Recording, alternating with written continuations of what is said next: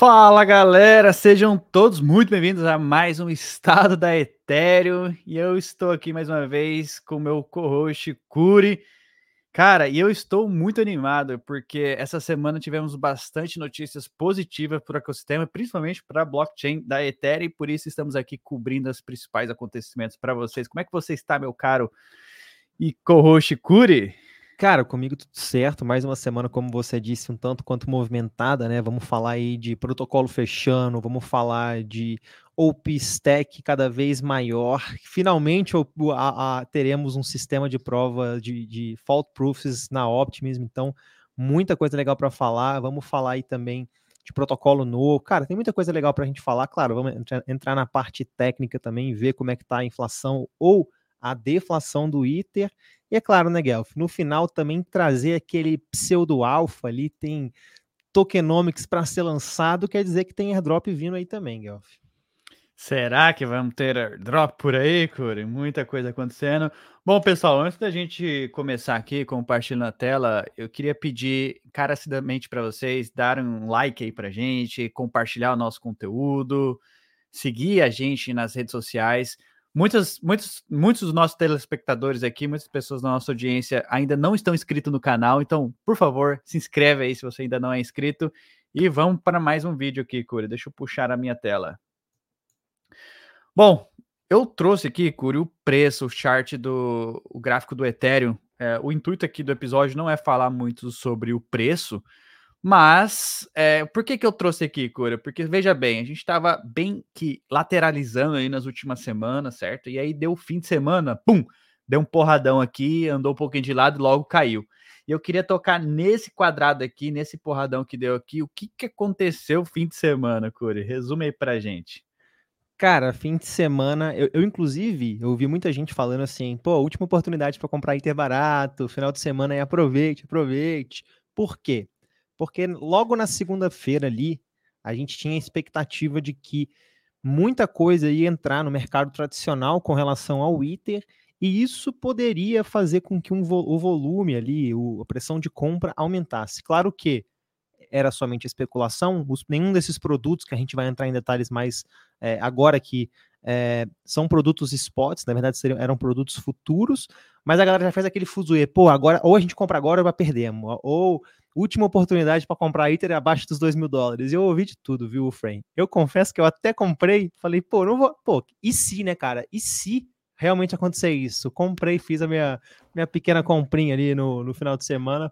Porque falei, pô, cara, imagina se, se essa especulação. Claro, o mercado é feito de, de ópio e especulação. Né? Quando a gente fala ópio, é animações, coisas é, para elevar os ânimos. Se a galera tiver certa, pelo menos eu fiz a minha parte ali, né? Eu colaborei com essa, com essa subida de preço aí no último final de semana, porque eu fiz uma comprinha, viu, Galf?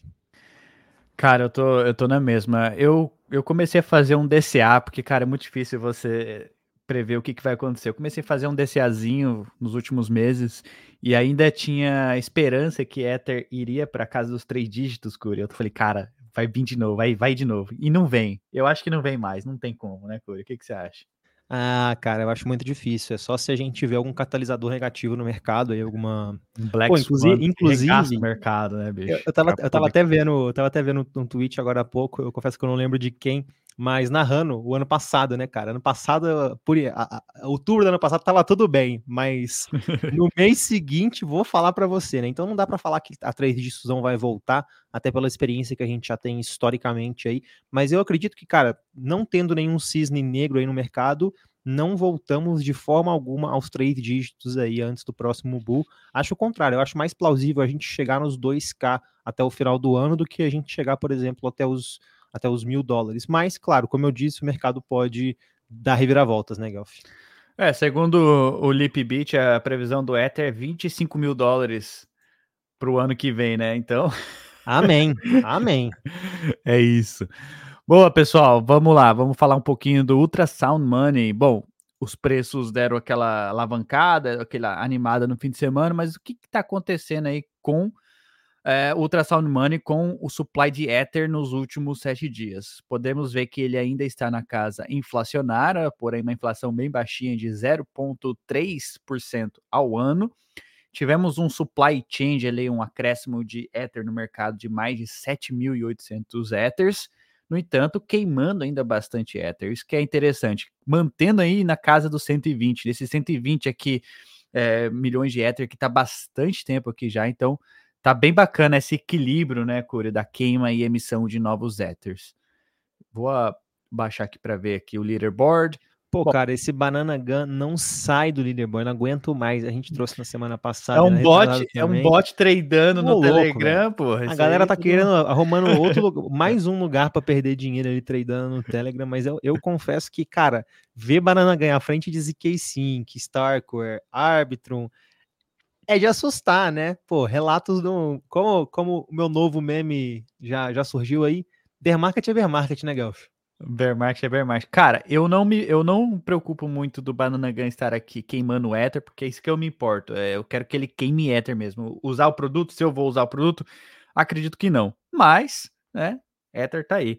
Vamos falar aqui com a galera aqui, vamos lá. Salve, galerinha. Vitor. Ó o Paratim, Paratim aí, ó. Hug Pool do tio Vitalik. Trabalho de vocês nisso. Pô, como assim Hug Pool do tio Vitalik? Que isso, hein? Boa, vamos avançar então, Corey. Ultrasound Money, então, tá aí, inflacionário. E, cara, notícia boa, notícia quente, o Corey relatou aí, fim de semana, tivemos esses ETFs futuros de, de Ethereum sendo aprovado. Então, cara, houve uma, uma explosão de felicidade, dopamina no mercado, os preços subiram por conta disso. E o primeiro aqui, essa imagem é da Valkyrie, que foi o primeiro ETF futuro de, Bit, de, de Ethereum, desculpa, aprovado lá na, na Nasdaq. A SEC aprovou. Cara, uma especulação do mercado, Curi, até queria tocar nesse assunto. A, o, o, o, governo americano tá, tá correndo risco de, de ter o shutdown, né? Que paralisação, é paralisação. Paralisação, é. Não vai, vai, não vai pagar mais o Gary Gensler, por exemplo. Aí os caras terão que diminuir uh, o staff em 90%. Então, os caras. Aí a especulação, pô, os caras começaram a aprovar tudo que tava pendente ali. Aí foi um, aí o bonde todo veio também, né, Curi? Se você olhar aqui, ó. Exatamente. Olha aí, ó. A Valkyrie tem um ETF agora futuro, que é uma mistura de Bitcoin futuro com Ether futuro, que é o BTF US, que é Ether e Bitcoin. Tiveram é, na, ontem, né? É, 787 mil dólares tradeados. Outro da Vanek, que é só Ether, tem o ET, ETS da ProShares, que é só Ether, também tem o da ProShares, que é Ether e Bitcoin, BTOP, da Bitwise, que é Ether Bitcoin, a Ether da, só da Bitwise, que é só Ether. Cara, então todo mundo aí lançando seu ETF futuro e tendo uma certa negociação. No entanto, ficou ali concentrado nos três aqui, que é o ProShares, Bitwise e a Valkyrie. Muito massa aqui, hein, Curi? Pô, cara, eu, eu confesso que eu tava tentando lembrar, inclusive, aonde, mas eu não lembro mais é, em que local a gente falou isso, mas a gente tem que, inclusive, pontuar aqui da Vanek, que anunciou na última semana que vai doar 10% ali de, de lucros no seu ETF. Eu acho que é no ETF Spot, né, Guelph? Não é no, no, no, no Futuros, né? Até onde eu estava acompanhando era no Spot, mas eles falaram que eles vão doar 10% de todos os, os lucros ali no ETF que eles querem aprovar para a Protocol Guild, que é um protocolo muito famoso aí no, no, ecossistema cripto, que ajuda a formar desenvolvedores, formado inclusive por grandes desenvolvedores do ecossistema. Então, achei, cara, sensacional. A gente trouxe isso no Modular News, então se você está ouvindo isso pela primeira vez agora, é porque não está acompanhando o Modular News, já começou errado, mas tudo bem. e o, pô, o gestor do fundo da, da Vanek lá falou, cara, ia ser muito legal se outros gestores também cometessem, fizessem algo similar, o que achei genial, pô, ia ser muito massa. Deu aquela intimada, né? Aquela Falou assim, intimada, assim, pessoal, né, cara? Ó, a gente vai dar 10% e, ó, durante 10 anos ainda eles se comprometeram a dar 10% para Protocol Guild, que não é só composta por devs, também tem pesquisadores lá, é o que Sim. realmente está disposto, tá, tá doando seu tempo para aprimorar a blockchain da Ethereum. Então faz total sentido, de 10%, Exato. cara, isso aí é. é, é não vai ser nada pros caras. Vai ser, Exatamente. Assim, financeiramente mais, não vai ser nada não vai ser nada. E o mais interessante é ver os players TradFi adotando o ethos da, da Ethereum também, como a Venek fez, e ainda é. provocou, fez uma provocação. Pessoal, ó, todo mundo que tá aí aplicando para ETF futuro, spot, vamos doar pro Protocol Guild, que é sensacional isso daí também, né, Curi? É, isso foi muito legal mesmo de acontecer, e realmente, assim, agora é uma questão de, igual você falou, é, tá, tá no risco aí de acontecer a paralisação no governo americano, talvez essa, todas essas decisões aconteçam só no que vem, mas uma vez que a gente tem o Bitcoin aprovado, que eu acredito friamente que vai acontecer, a gente vai ver essa leva de ETFs aprovados, e da mesma forma, eu acho que logo depois o ITER também deve seguir o mesmo caminho, porque é o mesmo raciocínio, é a mesma defesa, se aprovarem um, muito provavelmente vão aprovar o outro, ainda mais em todo esse cenário de incerteza regulatória que a gente vive nos Estados Unidos, Guelph. Exatamente. Ainda nessa pegada aí que você falou do ETF Spot de, de Ethereum, a Grayscale, que também está fazendo pedido para o spot de, de Bitcoin, no caso ele já tem lá um trust, né, de Ethereum, de Bitcoin, e eles estão tentando transformar esse trust num ETF spot. Então eles fizeram o primeiro pedido pro ETF de Bitcoin e agora pro ETF de Ethereum, ou seja, vai acontecer, Curi. Mais cedo ou mais tarde a SEC vai ter que liberar esses ETFs, o que é positivo para o ecossistema. Eu acho que eu ainda acho que essa narrativa dos ETFs ainda não está precificada no preço do ativo, até mesmo porque se você pensar hoje, um gestor de fundo, um gestor de, de sei lá, um, um, como é que é que fala, Corey? Um account management, o cara que faz os investimentos lá nos Estados Unidos, por exemplo, uhum. pension funds, fundo de pensão, eles não conseguem investir direto no ativo a não ser através de ETF. Então, se existe um ETF, acredito que todos esses players, né, fundos de pensão, ETF de, de qualquer outra coisa, gestores, todos eles vão comprar pelo menos uma porcentagem desses ETFs, porque faz sentido para eles, né? Sim, cara, e, e eu, eu, concordo muito com você. Eu acho que esse, esse exemplo que a gente viu do ETF do ETF Futuro de ITER também mostra o quanto não está precificado isso. A galera ficou numa euforia total. E eu acredito mais, cara. Eu acredito que realmente a gente vai, vai ver uma movimentação ali em, tanto no Bitcoin quanto no Ether, é bastante expressiva, por quê? Porque até onde eu acompanho, até onde eu trabalhei com isso, a Vanek, a Grayscale, a, a, todo mundo aí não pode sair comprando Bitcoin antes disso ser aprovado. Claro, eles podem comprar Bitcoin para eles, mas eles não poderiam comprar Bitcoin para esse ETF, porque o processo regulatório disso é diferente. Eles têm que, é, ah, primeiro, eles vão ter que ter o fundo aprovado. Esse fundo vai ter que abrir conta em corretoras, em grandes provedores de serviços é, que permitam essa, essa presença institucional, e aí sim eles vão poder comprar. Então, e eu acredito que isso pode gerar, inclusive, uma movimentação positiva no mercado, porque, como a gente está vendo aí, provavelmente vão ser uns 7, 8 ETFs de Bitcoin sendo aprovado muito provavelmente no mesmo dia, Guelph. E aí a galera vai ser aquela corrida, né, cara? Quem compra antes compra mais barato. Imagina, tem 5, 6 players aí com 1 trilhão, 1 bilhão de dólares para comprar em Bitcoin. Vai ser aquela maluquice, cara. É isso. Olha aqui, ó. ETF de Ether igual eu estou bullish. Compartilhamos o mesmo sentimento que você aí, ó. O Y White Hash, hash, não sei como é que fala seu nome. E o Vitor também perguntou aqui: o BTC da Grayscale continua com um deságio absurdo do preço spot.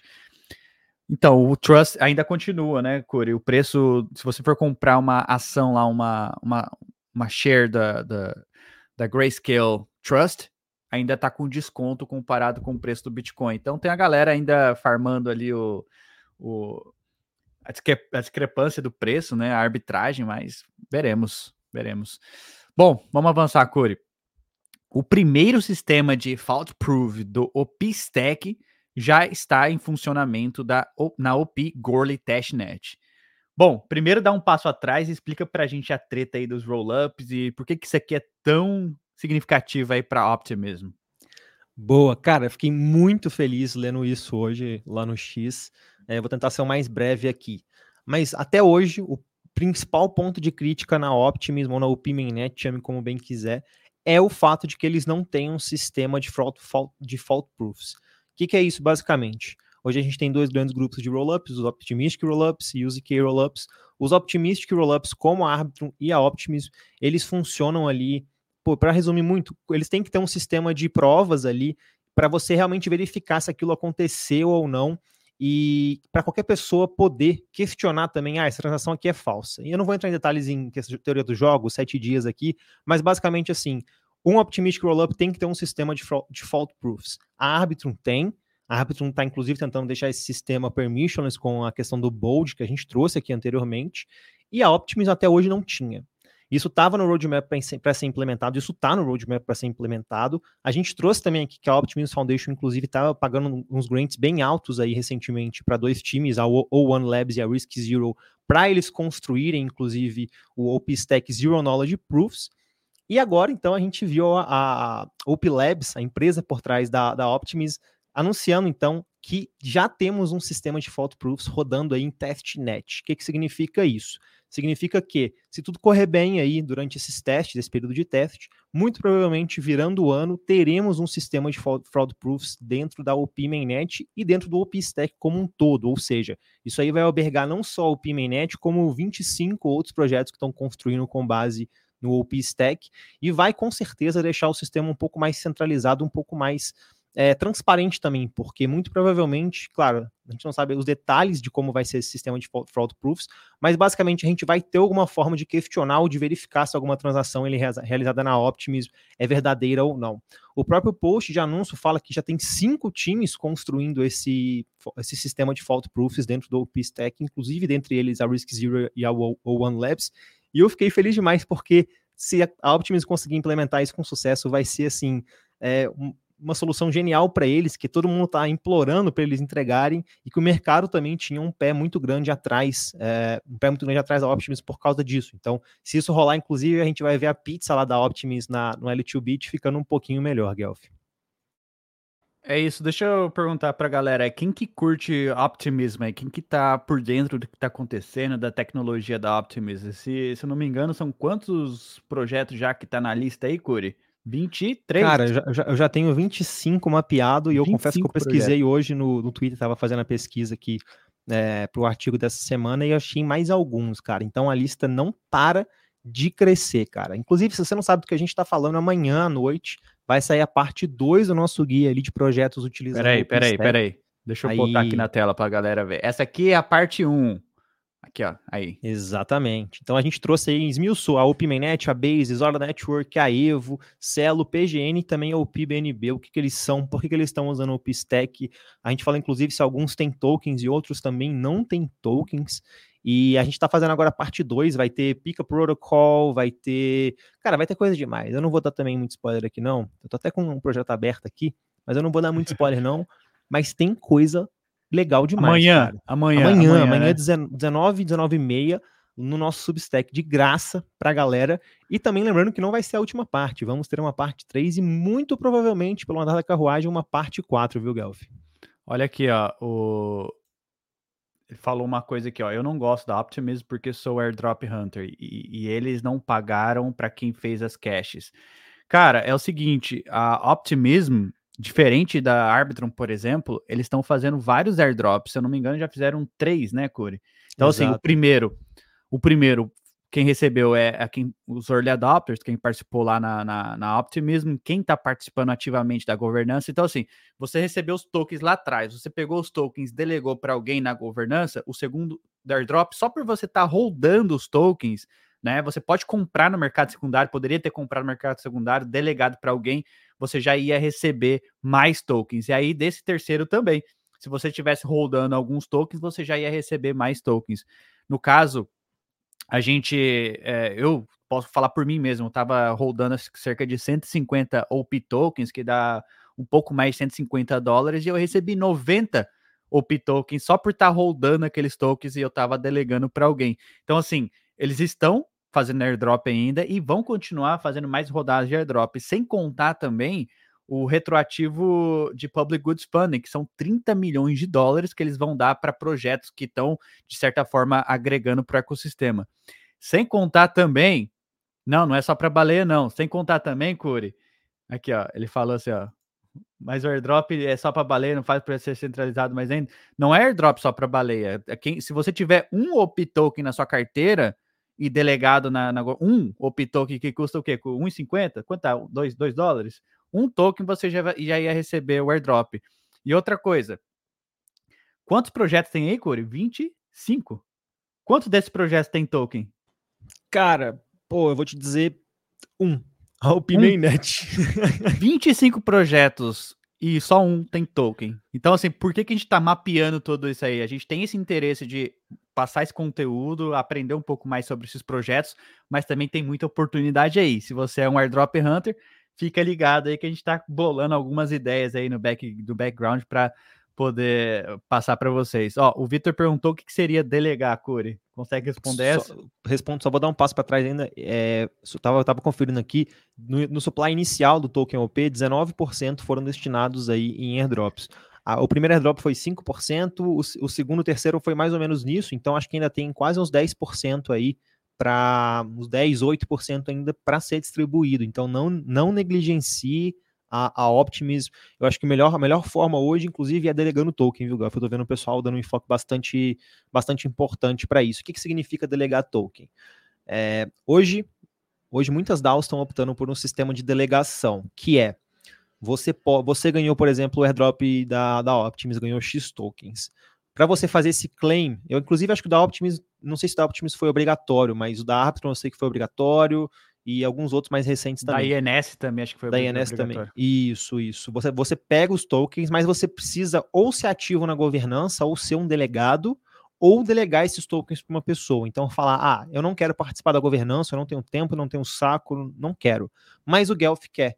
Então eu vou lá, pego os meus tokens, delego meus, meus X tokens para o Guelph, esses tokens não saem da minha carteira, é como se eu estivesse delegando o meu poder de voto ali com esses tokens para o Guelph. Se eu vender os tokens que estão na minha carteira, esses votos que o Guelph tinha vão desaparecer, porque eu vou ter vendido, obviamente, então não tem que passar token para ninguém, não tem nenhum impedimento, nem nada do tipo. É um sistema de delegação que eu acho que muito provavelmente você vai pagar uma fizinha ali na rede, é, eu sei que na Arbitrum você pode fazer diretamente na Tally, eu acho que na Optimism também. E aí você faz essa delegação, deixa os tokens, deixa, entre aspas, os tokens delegados para um, uma pessoa que esteja mais envolvida com a governança. Então, por exemplo, a gente tem o Olímpio aí, que é um grande farmador de airdrops, que é um de, grande delegado em várias DAOs, inclusive na, na Optimus. Você pode delegar para ele, esquecer esses tokens, aí você vende quando você quer, compra quando você quer, se quiser delegar mais para ele ou delegar menos também, sem nenhum problema. E como o Guelph trouxe, esse foi um dos critérios ali para recebimento desse terceiro airdrop da, da Optimus. E pelo que eu tenho visto pelo fórum de governança, parece que vão ter mais airdrops só para pessoas que delegaram tokens, Guelph. Eles querem realmente incentivar bastante a governança. Ô, Vitor, resumindo, ou você escolhe ser um político ativo ali, ou você escolhe ser um cidadão. né? então, então é isso. Bom, vamos avançar aqui, vamos avançar, senão vai ficar muito longo o nosso episódio. Cara, Astar ZKVM. Cadê o Parachain Boy? Aí, Parachain Boy, Astar ZKVM vai ser lançada na testnet ainda este mês, segundo boatos aqui. Astar é uma das maiores parachains da Polkadot, é isso, né, Corey? E eles estão lançando aí a sua versão EVM com a tecnologia da Polygon. E ainda este mês vai estar disponível para a gente testar. Será que no próximo mês a gente vai ter a Aster ZK já funcionando, Coro, para uso da galera? O que, que você acha? Cara, não sei se no mês que vem, mas acho que talvez até o final do ano a gente veja, né? Eu tô vendo essa tendência aí de, de talvez trazer mais interoperabilidade. Tava até acompanhando um pouco sobre, sobre o projeto da, da, da, Manta Pacific, Manta Network, que também tem uma ideia, não vou falar que é igual de forma alguma, mas é uma ideia é, um pouco nessa pegada que a Asta está fazendo. Eu acredito que isso pode ser bem, benéfico para o ecossistema da, da Asta Network, Elf. É isso, cara. Eu também acho que vai ser benéfico e eu espero ter uma que eles, de certa forma, consigam conectar a Asters e KVM, o ecossistema da EVM, com talvez o ecossistema da, da Polkadot também. Só, só respondendo só respondendo aqui a, a, a pergunta aqui do dele, ó, parece que vai ter missão da, da Layer eu Zero. Eu vi Cara... isso aí, eu vi isso aí. O próprio fundador da Layer Zero falou que não tá sabendo de nada, então ou é mais, um, mais uma campanha aí que a gente tá farmar, ou a Gal Galaxy que tá querendo farmar em cima da Layer Zero, Gal. Não sei é qual isso, não, viu? É isso. Mas assim, cara, se tiver missão para fazer Layer Zero, faça, porque se houver airdrop, cara, a gente conversou com, com o CEO, o fundador da, da Layer Zero, no último evento que eu, que eu estive, e, cara, todo mundo tava perguntando sobre Tolkien, a primeira coisa, olha, não me pergunte sobre Tolkien, a gente não sabe, não tem previsão, como todos os projetos fazem. Então, quando o projeto nega que vai ter Tolkien, normalmente é um bom Tolkien, né, Corey? Então, cara, tem que esperar. É, eu, eu acredito que a maioria dos tokens vão vir quando o mercado der uma aquecida. Quando o mercado voltar, os preços começarem a subir, o sentimento mudar, e aí eu acho que os projetos vão começar a lançar muito token. Olha, ele e... perguntou Ah, pode falar, Curi. Inclusive, eu acho engraçado que eu acordei hoje, eu fui ver o Twitter, a Layers Zero tinha postado que eles atingiram 75 mil transações, ou milhões, assim, não lembro Milhões, milhões. Milhões de transações. Tem muita gente há três ou quatro meses atrás que especulava que eles fariam airdrop nos 100 milhões. Eu não sei se faz sentido porque, pelas questões que o Gal falou e porque a Layer Zero tem perdido muito movimentação, ou seja, a galera tá cansada de farmar o airdrop. Mas fiquem de olhos aí que podemos estar na reta final. Tá, 100 milhões tá devemos de, bater. Tá descendo, em... né? Tá, tá descendo, descendo é. o número de transações. É. Tanto que acho que a expectativa era de atingir os 100, os 100 milhões em outubro, mas da forma com que tá, acho que vai ser só final de novembro. Mas fiquem de olho. É isso, ó. Ele também perguntou sobre a Manta Pacific, qual é a opinião nossa sobre a Manta L2. Cara, é um projeto novo que eu ainda particularmente não estudei a fundo, então Vou, vou ficar devendo essa para você, mas eu prometo que na próxima Estado da Ethereum a gente vai falar um pouquinho sobre a Manta Pacífica. Tô acompanhando, estamos acompanhando. Você tem alguma e, coisa aí, Curi? E dê uma olhada no nosso guia de amanhã, que amanhã cobriremos então as diferenças entre Manta Pacific e Manta Atlantic. Por que, que existe uma L2 aí utilizando o OP Stack, Guelph? Tá aí então, ó, alfa para vocês. Ó. Quer saber mais sobre a Manta Pacific? Tem ali o guia amanhã. Que hora que vai sair, Curi? Você sabe? 19h30. 19 e meia, horário Brasil, vai ter aí o nosso artigo. Se você ainda não conhece, pessoal, deixa eu pegar aqui o, o link. É newsletter.modularcrypto. Deixa eu pegar aqui para vocês. newsletter.modularcrypto.xyz. Deixa eu colar aqui no. Aí, ó. Aí, pessoal, vai lá, ó. Se inscreve, é de graça, de graça. Coloca aí seu e-mail. Você vai receber no seu e-mail vários artigos sensacionais. Tem guias de airdrop, vai ter. Pô, tem textos research, pesquisas. Agora a gente está falando sobre a UP, então se inscreve aí que é de graça. Vamos avançar então, Curi. Teve mais uma pergunta aqui, ó. Já é muito tarde para eu começar a farmar na Laser, Curi? Cara, até o snapshot ser anunciado não é muito tarde. Não é muito tarde, mas foque em volume, foque em fazer mais volume com, com menos dinheiro, como a gente trouxe no estado de DeFi de ontem. Então, é faça isso. volume, movimente bastante grana, que pode ser uma, um diferencial é, para esse pouco tempo, contando que seja pouco tempo, mas muito provavelmente se isso não vier esse ano, você tem aí pelo menos mais uns três, uns dois, três meses para farmar isso brincando, brincando. É isso. Boa, pessoal. Orbiter Finance, aqui é drama. Sorry for the trouble caused to you. Orbiter Finance Team gostaria de explicar duas coisas. Curi, eu queria passar essa bola para você que eu não tô sabendo desse drama da Orbiter. Boa. Cara, o que, que aconteceu? Eu confesso que eu também fiquei bastante surpreso, não vou negar. Eu tava hoje numa call e aí eu recebi uma, uma mensagem no grupo do Telegram falando basicamente assim, fazendo um alerta sobre a Opten, falando que o time é, apagou a sua conta no Discord, que muitas pessoas estavam falando que tinham feito, tinham feito, utilizado a bridge e não tinham recebido a grana, e que ninguém do time estava respondendo. O pessoal já começou a falar que talvez fosse um soft hug aí. Eu fiquei impressionado porque eu uso, é, uso a Orbiter várias vezes, estou inclusive na expectativa de um airdrop, e eu comecei a ver muita gente falando disso no Twitter, é, mas logo mais o, a pessoa que fez o post original alertando disso falou que a Orbiter Finance tinha sim é, respondido, então ele ia pagar, e que era um FUD mesmo, não tem nada de, de anormal acontecendo, e eles estão por lá mesmo. Eles tiveram um problema no Discord, onde eles foram banidos do Discord, mas não tem nenhum problema de segurança e nem nada do tipo da Orbiter. Mas eu confesso que eu fiquei um pouco preocupado, viu, Guel? Utilizo bastante o protocolo aí e falei até pra galera, ah, se estiver utilizando aí, segura aí. Muita gente estava falando que não tá, que estava utilizando o protocolo e não recebeu a grana, mas aparentemente é só um FUD mesmo. Só fudge, tem que tomar cuidado, pessoal. Eu acho que no X aqui, o antigo Twitter, é a melhor forma hoje de você. Não, eu fui pesquisar, eu fui pesquisar o que tinha acontecido no X. Eu, eu botei lá Opter Finance e comecei a dar uma olhada nos posts, ver o que tava rolando, o que a galera tava falando, porque é onde chega mais rápido a informação, cara. Não tem como negar. Eu sei que no Brasil a galera prefere mais estar no Instagram, TikTok, essas outras plataformas. Se você tá em cripto, quer ficar à frente da maioria, cara, é no X, é no Twitter, que é lá que o pau quebra, né, Curi?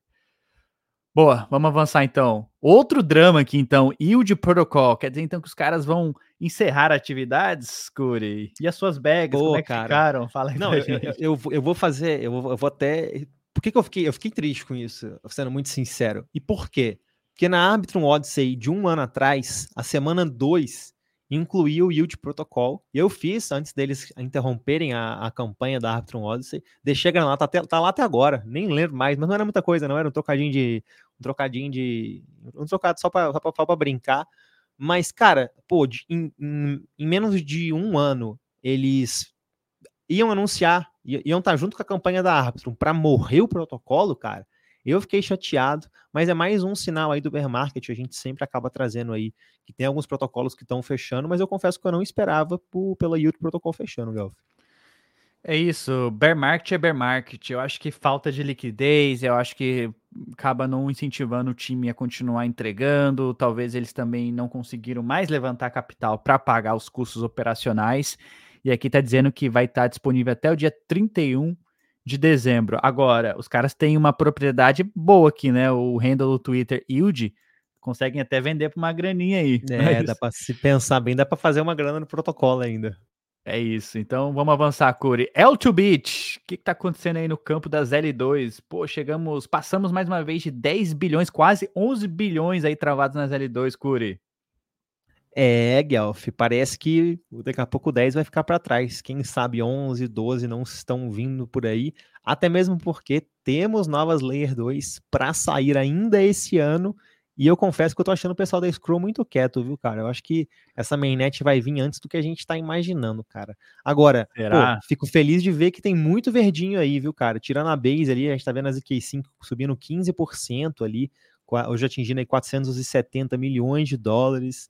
A própria linha, cara, que a gente também trouxe ontem no estado, de, estado DeFi, falando que eles estão fazendo uma campanha ali de XP, então pode ser interessante dar uma olhada, já subindo 22%, 22% cara. É e olha quem tá, quem tá começando a ter uma traçãozinha ali, ó. É isso mesmo. É, isso mesmo. Vamos ver como é que tá as horas aqui. As horas também, com quase 7 milhões travados. Cara, é... Manta Pacific, ó, lançou, é, já tá com mais de mil por 6 milhões, 7 milhões. Aztec. Cara, tem muito, muita oportunidade, cara. É difícil mensurar quanta oportunidade. É difícil você estar tá ativo em todas, participar em todas mas a grande maioria que a gente está participando, a gente está produzindo conteúdo, criando conteúdo aqui, pessoal, para vocês também interagirem com esses protocolos aí. Mas o que me chamou bastante atenção aqui, Curi, é aqui, ó. Primeiro, já estamos quase seis vezes o tamanho do Ethereum, seis Ethereum já de escalabilidade, juntando as L2. Então, temos já seis Ethereum, isso ninguém conseguiu ter hoje, nenhuma outra chain. A Base, cara, um TPS, transações por segundo, transactions per second, 16,63, maior do que a Ethereum. Ou a lá Friendtech, hein? Friendtech tá bombando lá na, na Base e tá levando o protocolo para as alturas. No, quase 100% de, nos últimos sete dias, hein, Curi? Muito interessante é... aqui, cara. É, fi. Não tá brincando, não. Agora, e a Aerodrome também, que a gente cantou a bola é. desde o início, não para de crescer, viu, velho?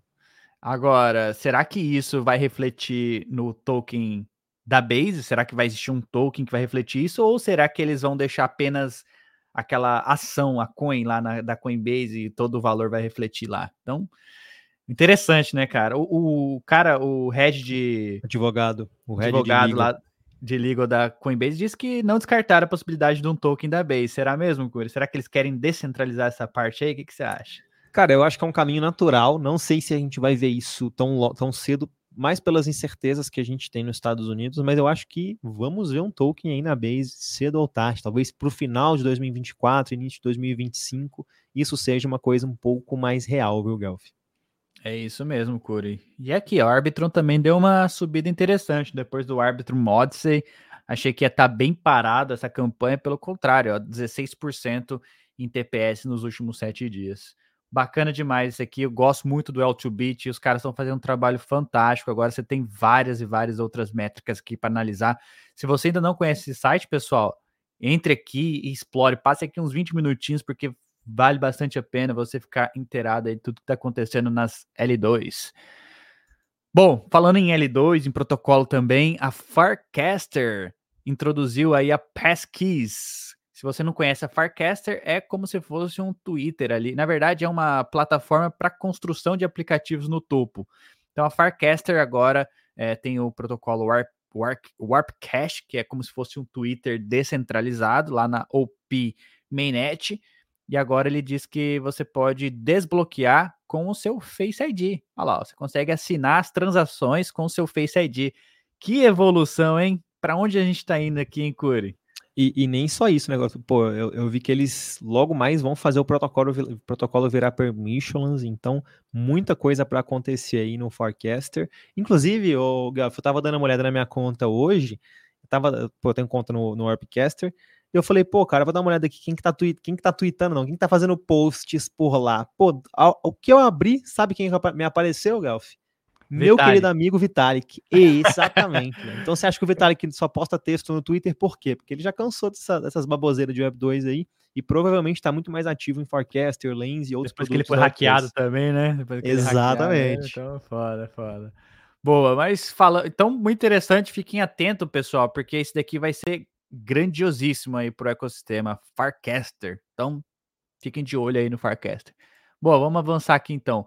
Cara, eu achei bem bacana esse aqui, a Expresso System, que é um projeto trabalhando para descentralizar os sequenciadores, os sequencers dos rollups, lançaram ali, deployaram o Viena, que é uma é um upgrade, que é uma é um processo ali para você descentralizar o, o, sequenciador share, share sequencing, se, se, sequenciadores compartilhados na OP Stack Rollup. Então eles usaram a caldeira para fazer esse tipo de, de lançamento. E aí lançaram, foi bacana demais. Aí encontraram um bug, porque ainda está na testnet, encontraram um bugzinho, e eles já estão é, consertando esse bug para que né, façam mais testes. E até eles colocaram aqui, ó, isso é para isso que existe as testnet, para a gente testar mesmo o sistema. Claro que isso aqui é algo muito, tem que ser muito seguro, né, Curi? Até mesmo porque você vai é, descentralizar o sequenciador do, dos rollups e se tiver algum bug, isso aqui pode afetar diretamente o seu dinheiro que está nesses rollups. Então, muito atento a isso, mas fiquei feliz deles, deles já estão avançando nesse nível de deployarem uma versão já usando a caldeira ali para poder encontrar bugs e fazer esses testes. E aí eles deployaram novamente, em breve estão testando mais uma vez. Cara, muito interessante isso aqui, hein, Curi? Pô, legal demais. E é legal a gente ver outros players também surgindo e ficando cada vez mais relevante, né? A própria Expresso é uma delas, a gente tem a Caldeira e a Conduit também, que são dois players que basicamente te permitem criar rollups ali, é, tanto utilizando o OpenStack quanto o Arbitrum Orbit. E como você mesmo falou, cara, essa segurança é extremamente importante, porque se alguém conseguir hackear o sequenciador, alguém basicamente consegue decidir qual informação vai ser enviada à mainnet da Ethereum ali. O que a gente sabe que pode vir a dar muito problema. Então, o pessoal está trabalhando muito, a Expresso ali também sempre está fazendo um bom trabalho, inclusive eles estão anunciando uma série de parcerias aí recentemente, e, pô, fiquei feliz demais em ver eles utilizando o OpenStack, só tá me dando mais trabalho, mais um projeto para mapear, viu, Galf? Cara, o OpenStack tá bombando, os caras já estão com trabalhando aqui para descentralizar o sequenciador, e você também falou ali que eles estão deploy... deployaram na testnet o Fault Proof, então, tudo está indicando que a gente vai ver uma explosão de novas chains dentro do ecossistema da Optimism e mais descentralizados ainda. Então, muito bacana, fiquem atentos aí, pessoal. A gente pisca o olho, muita coisa acontece em cripto, né, Corey? Exatamente. Infelizmente aqui, então. ou felizmente, viu? é isso. É por isso que estamos aqui, pessoal, para atualizar vocês do que tudo que está acontecendo. Vamos lá, outra outra notícia interessante, bacana demais, cara apesar de estarmos em bear market, tem muita inovação, muita coisa acontecendo. Por isso que estamos aqui. Eu não, eu não acho que a indústria vai, vai terminar, tá longe disso ser verdade. Pelo contrário, a gente está cada vez mais esquecendo todos os problemas, esquecendo o fato do da Luna, da Luna já ficou para trás. Agora o FT, FTX, o FTX também está ficando para trás. E estamos movendo, estamos construindo, estamos entregando, buildando as coisas, enfim. A Mint.fan, que é uma plataforma para você mintar NFTs, eles têm um programa lá de como se fosse de fidelidade, pontos, né? Você minta o NFT por lá, você ganha uns pontinhos. Você pode mintar na, na Optimism, na Base, na Zora e outras, e na Ethereum. Você pode vender também, você pode. Cara, é bem bacana o site deles. Eles lançaram uma, um programa aqui para você criar o seu próprio NFT e mintar por lá mesmo. Create.fan. Muito fácil, parece o, aquele, aquela ferramenta do Windows, o Paint. Olha lá, ó Parece o Paint, você consegue fazer o seu NFT e mintar ali mesmo na plataforma, Curi. E, e, pode ser legal exatamente pelo isso que você falou, Guelph. Eles estão especulando que talvez tenha um airdrop, já não é de hoje. Eles já. Você tem um passe que você pode comprar lá dentro, é baratinho, não, não lembro quanto que eu paguei, mas você pode farmar esses pontos aí, igual o Guelph falou. Eles começaram a Season 2 agora aí e tem muita gente especulando no airdrop. Então, se você tiver interesse aí, dá uma conferida, talvez interaja com essa nova feature, não, não interagi ainda, mas eu tô lá. Se vai ter esse airdrop, eu não sei, mas pelo menos tô lá brincando, vendo como é que funciona, como é que não funciona, Guelph. É, e, a, e, aqui vai ser na, é na Base também que tá funcionando isso daqui. Você pode ir na Base, criar seu NFT lá, você está se expondo a um possível airdrop da Base, se houver um airdrop no futuro, e também um airdrop aí da Mint.fan. Então, muito bacana essa nova ferramenta. Eu fico mais feliz pela ferramenta e menos pelo airdrop, mas se vier um airdrop também ficarei feliz, Corey. É, já que eu reclamar da, não, né, pô? Já que eu perdi o da Celeste, né, cara? Lasquei com essa aí, mas vamos lá. Bom, é, bom, pessoal, agora uma parte mais técnica aqui da, da Ethereum. Lançaram aí, deram, deu tudo certo com a DevNet 9, que talvez é, é, uma antes. Não sei se vai ter a DevNet 10 ainda, eu acho que não, mas se houver a DevNet 10, Aí depois da Dev, DevNet 10 vai ser para as testnets. O que, que, é isso? A DevNet é uma, um fork da, da Ethereum, é uma cópia da Ethereum, onde eles fazem todos os testes antes de fazer o upgrade na mainnet. E os testes que eles estão fazendo é o Denkun, que é o, Pro, é o Proto Denk Sharding que vai acontecer aí, vai reduzir as taxas das L2 drasticamente, né? Vai ser criado um mercado paralelo de blobs para colocar dados das L2, vai beneficiar muito as Layer 2 da Ethereum. E, e aí eles estão fazendo os testes, né? Lançaram a DevNet, já deu tudo certo na Prism, na Get, não tiveram bug nenhum, o que é positivo, né? Quanto mais notícia positiva relacionada a isso, mais rápido o upgrade vai acontecer. A estimativa é que para fim de janeiro já, Curi, já pulamos para janeiro, porque pelo andar da carruagem aí, tivemos os probleminhas lá com a Rolesk, é, e aí possivelmente vai acontecer em janeiro. Mas eu achei legal de trazer isso daqui deu tudo certo na DevNet 9. Veremos se eles vão querer lançar ou não uma DevNet 10. Se não houver DevNet 10, vai ser Cefolha, Cepolha e depois a Rolesk. E se tudo der certo, Mainnet, Curi. Então esperamos aí para o próximo ano. Tomara que seja um bom market, porque daí a, a gente pode usar as L2 sem dó, né? Sem dó e piedade. Vai ter as taxas baratinhas, talvez até de graça aí, Curi, se duvidar. Olha só, hein, mano. E ano que vem promete, hein? 2024 vai ser o ano de cripto. É isso, é isso, pessoal. Aperte uns cintos aí que vamos todo mundo pra lua, brincadeira. Bom, falando em, em airdrop, a Swell anunciou aqui que você vai. Quem usou a Swell, tá? Eu tô, eu particularmente tô farmando bastante na Swell lá, mas se você acompanhou a gente, eu já falei esse protocolo antes. A Swell vai disponibilizar que você consiga fazer o saque dos seus SWET lá na plataforma deles no começo do ano que vem, no caso janeiro. Junto com isso, possivelmente vai vir um tokenzinho aí da Swell Curi. Então estava correto. Estou farmando bastante a Swell porque eu acredito no projeto e também porque eu vou ganhar uns tokenzinhos de governança aí. Agora, se eu vou participar da governança, eu não sei, Curi. Mas é bem bacana aí. Swell tá aí. É isso, e como você bem falou, eles estão deixando estão dando indícios. Eles postaram recentemente também que eles estão para anunciar um tokenomics, fizeram ali uma espécie de, de teaser para a galera no Twitter. Eu, inclusive, fui, fui lá, até aumentei minha exposição. Falei, ah, se vai vir um tokenomics aí, quer dizer que talvez venha um airdrop. Estou farmando as minhas pérolas. E realmente, Guelph, eu acho que desde que a gente começou a falar de modular, cara, você já falava desse, dessas pérolas aí da Suel, viu?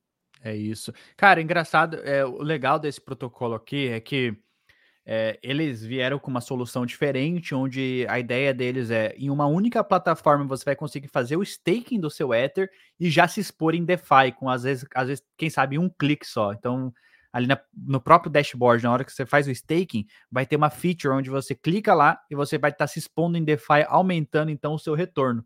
Eles tiveram investimentos do Mark Cuban, um bilionário americano, tiveram investimentos do Anthony Sassal, tiveram investimentos do David, do Ryan, do pessoal ali, tiveram investimentos até da, da Coinbase Venture. Então, tem muita gente por trás, né, apoiando esse projeto e por isso que eu acredito muito nele. Não só pela galera que está por trás, mas pela, pela proposta deles. Eles querem realmente criar algo descentralizado para a comunidade, etc, etc. Então, bacana demais, Swell Network. E se você ainda não conhece o protocolo, quer receber o tokenzinho deles, ainda dá tempo, eu acho.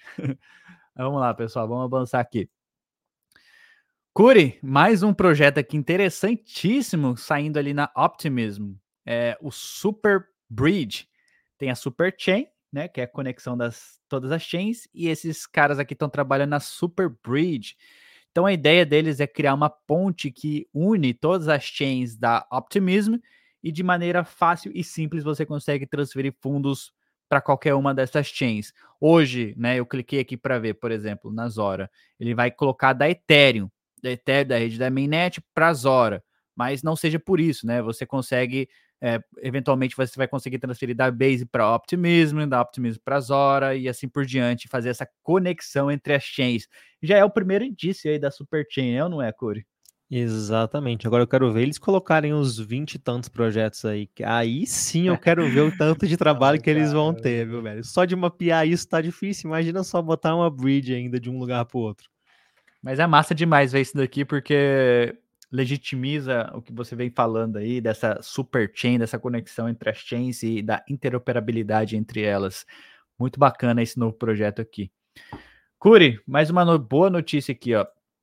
UBS, que é o, um dos maiores, acho que é o maior banco lá da, da Suíça, não é? O maior, é, maior asset management da Suíça, largest financial holding, isso. Anunciaram o lançamento desse produto aqui. Eles querem tokenizar ativos do mundo real. Então tá na fase trial, na fase de testes, aonde? Na blockchain da Ethereum. Então eles querem usar a Ethereum para ser a settlement layer dos ativos do mundo real. Eles querem realmente tokenizar a cor. Então já estão em testes. Veja bem, o maior banco da Suíça, né, que tem bilhões e bilhões de dólares ali under management, os caras estão usando a Ethereum para tokenizar ativos do mundo real, Corey. É, e a gente vai vendo essa narrativa de RWA cada vez mais presente no ecossistema, né, cara? E a gente pode até pontuar, a gente trouxe aqui que tem muita coisa de RWA acontecendo na Avalanche, na Ethereum também. A gente viu o pessoal da Base ali também se unindo para criar, eu acho que era RWA. Ah, eles estão criando uma coalizão ali de RWA entre Base, Coinbase e outros players grandes. A gente trouxe isso aqui antes, mas não estou lembrado de todos os players. E parece que vai ser um dos segmentos aí mais interessantes nos próximos tempos. Eu diria que RWA e, e derivativos, cara, são, são dois segmentos aí que não tá, não tá dando mais para ignorar. Tá todo mundo sedento ali de ver crescendo na blockchain, tanto gente que está na blockchain quanto gente de fora também.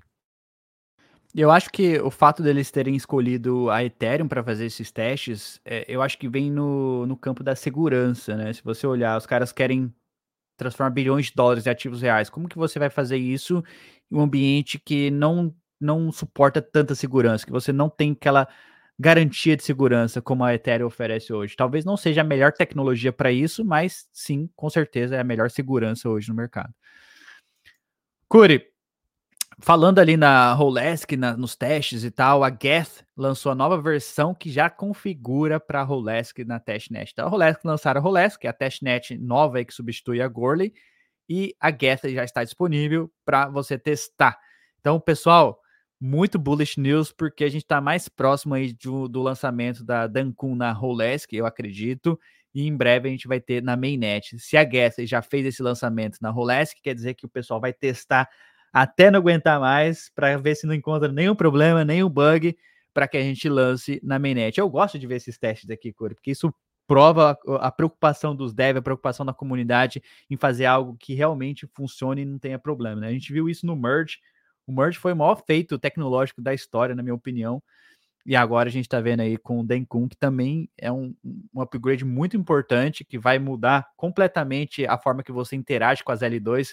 Aí vai ser, vai ser uma guerra de L2 contra outras L1s, né? Para ver quem tem a taxa mais barata. E com certeza, depois desse upgrade, as L2 vão oferecer a melhor taxa. Tem gente especulando no mercado, Cor, como eu estava falando, que no início, tá? A, as taxas vão ser quase que zero.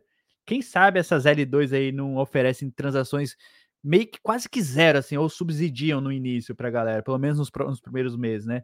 Cara, isso vai ser animal, não é? Cara, vai ser demais. E, e, pô, comentando aí, por exemplo, a Optimin já tem uma taxa extremamente baixa, cara, depois da, da última atualização da Bedrock. E eu acredito que a gente vai ver ainda players de ZK também oferecendo taxas bastante baratas, apesar de hoje ainda não estar tá exatamente nesse nível que a gente espera. Principalmente quando a gente vê ZKs aí, não vou entrar em tanta tecnicidade, mas transformando os ZKs Snarks em ZK Starks que eles diminuem até em, em ordens de magnitude gigantescas ali o tamanho da prova. Então, temos muita coisa para rodar aí ainda em L2, Guelph. É isso, Curi. Bom, DYDX não vai ter validadores nos Estados Unidos, é isso mesmo, Cura? Eles estão excluindo os americanos dessa, dessa jogada? Mais uma Pô, vez, americanos. Essa aí eu trouxe só, é, essa aí eu trouxe só pelo airdrop da Celeste para falar, galera que mora nos Estados Unidos, vocês estão ferrados, galera. Celeste já deixou a galera de fora. DYDX também tá falando que não vai nem estar tá disponível para usuários dos Estados Unidos. Claro que dá para, provavelmente vai dar para contornar isso, mas Cara, acho que não dá mais para negar, hein, Guelph? Estados é Unidos isso. virou uma red flag, cara. Não tem como negar isso, velho. O próprio Antônio, o Antônio, ele é americano, mas eu acho que ele é filho de imigrantes, não sei. Mas o próprio Antônio disse: se você tá construindo em cripto, cara, vai constrói longe dos Estados Unidos, vai para outro país, porque aqui tá foda, a regulação tá foda, os caras não deixam mesmo. E é o mercado mais rico do, do mundo, então não tem como excluir os Estados Unidos 100% da jogada né? Porque senão perde muito capital, mas, cara, vai fazer o quê, né?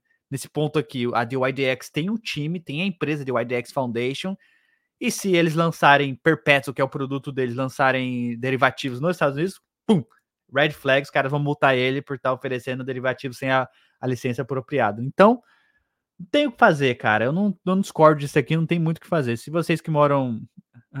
o Kim Jong-un falou assim, ó. Ainda bem que moram na Coreia. Olha lá, ó. Os caras zoando demais. Bom, então, então é isso.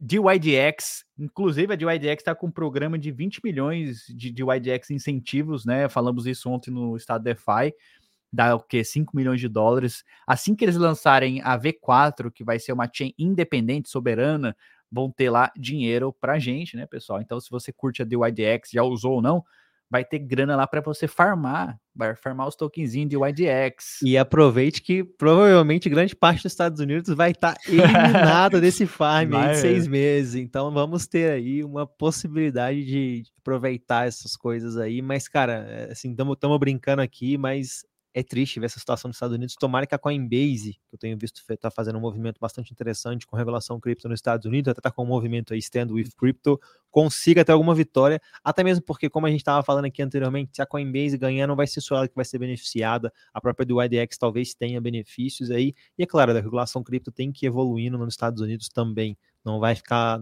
não pode ficar só para trás, né, Guelph? É isso, é isso. Bom, final aqui, Curi. Para finalizar nosso episódio, eu trazer mais um pouquinho de drama da Lido e dessa vez eu queria saber o seu take aí. Bom, a gente tá falando bastante da Lido, a dominância da Lido, né, cara? Market share de 32% no mercado de liquid staking. Mas, cara, se a Lido parar, né, se limitar, olha só, segundo colocado Coinbase, Figment, Binance, Kraken, só ali a, a Rocket Pool tá lá em sétimo, oitavo, sei lá, sétimo colocado, que é o outro player descentralizado. O resto é tudo corretora centralizada. Ou seja, as corretoras centralizadas estão ganhando market share gigantesco ali. Olha, olha a Figment, 188% nos últimos seis meses. E é um player centralizado, é uma corretora, é uma empresa. Ou seja, a gente está disposto a trocar a Lido por esses outros players? Será mesmo que se a gente limitar a Lido as corretoras centralizadas não vão ganhar o topo novamente da Lido? Então, essa é uma pergunta bem capciosa, a comunidade está bem dividida nisso. E aí, eu queria saber de você, cara. E aí, limitamos a Lido e deixamos a, a, a Sex avançarem para o trono ou não? Cara, pô, na real, é, essa discussão é é difícil, não é nem de hoje que isso aí vem. O, próprio pessoal, quando discutiu no fórum de governança da Laido, trouxe esse ponto como um dos principais pontos, assim, não podemos nos limitar, porque se a gente se limitar, nada garante que a Binance, que os outros players, a própria Coinbase vai se limitar, e como a gente bem sabe, muito provavelmente não vai. É, e eles falam, pô, se não a Laido, quem? A Coinbase? A Binance? Será mesmo que players centralizados são melhor ali do que do que um, um protocolo que tem, que tem uma governança centralizada, que tem ali maneiras e mecanismos de votação on-chain, então qualquer pessoa pode participar. Eu, sinceramente, acho que talvez sim, Talvez a Lido seja muito melhor do que esses players como a Coinbase e a Binance e a Kraken também. Eu não vou nem dizer a Figment, que eu acho que a Figment está um pouco em paralelo aí é, com esses players, mas realmente é um player centralizado. Mas acho que meu, meu, meu principal ponto perante a Lido não é nem o que eles são hoje, mas o que eles poderiam estar tá fazendo para resolver ou para melhorar isso, pelo menos. Não sei se uma limitação poderia acontecer logo de cara, eu acredito que não, até porque se não for a Lido vai ser amanhã a Binance só Coinbase, e se eles verem que a Lido está se limitando muito, provavelmente vai, o CZ vai pegar as bags dele lá de 2012 e vai falar, não, peraí, fi, se a Lido não vai, eu vou controlar a Ethereum em ponto final. Então é. eu prefiro a Lido do que o CZ aí por trás, do que até, até do que o próprio Brian Armstrong. Não estou falando que eles são mal intencionados, mas que eu prefiro ver a grana, a rede toda é, mais ali no protocolo descentralizado do que nos outros, mas ainda critico assiduamente a Lido e espero que eles façam coisas para resolver aí, é, para incentivar até outros players a ganharem mais mercado, como a própria Rocket Pool, e também que a gente veja outros players surgindo aí, a SSV Network está rolando agora, DVT também está cada vez maior, vários protocolos estão surgindo aí, o que me deixa bastante animado, como a gente trouxe alguns, inclusive ontem também, né, Galf? É isso, é isso mesmo. O Metapool lançando aí também com SSV. Cara, é, a Lido, ela é três vezes maior que a Coinbase, né? E oito vezes maior que a Rocket Pool.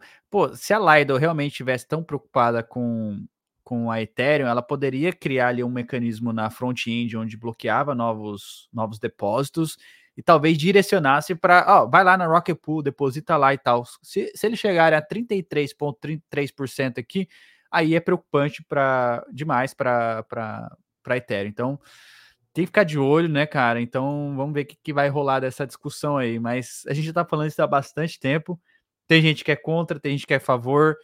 Eu tô ali, tipo assim, eu gosto da Lido, não acho que eles devam limitar, eu acho que a, os outros protocolos devem criar mais inovações, mas, cara, se a gente chegar ali na casa dos 33%, pô, a Lido tem o poder de fazer alguma coisinha, pô, vamos, vamos travar aqui a front-end aqui por uns dias e direcionar, sei lá, para Rocket Pool para o outro, seria uma das estratégias, mas é business, né, cara? Eles não estão dispostos a fazer isso pela chain, enfim.